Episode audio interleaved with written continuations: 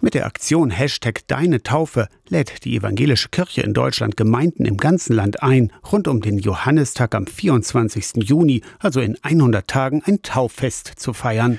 Taufe bedeutet für Christinnen und Christen, sie gehören dazu zur Gemeinschaft. Taufe gibt Sicherheit und Geborgenheit, erklären Pfarrerin Janet Obara aus Arneburg und Pfarrer Manfred Kiel aus Schönhausen. Für mich persönlich bedeutet meine eigene Taufe, ich bin bei Gott gehalten. Die Zusage Gottes, hineingenommen zu werden in eine größere Familie. Und diese Gemeinschaft feiert der evangelische Kirchenkreis Stendal mit einem Tauffest in Arneburg. Johannistag, der Johannistag erinnert an Johannes den Täufer und der hat laut Bibel Jesus im Jordan getauft.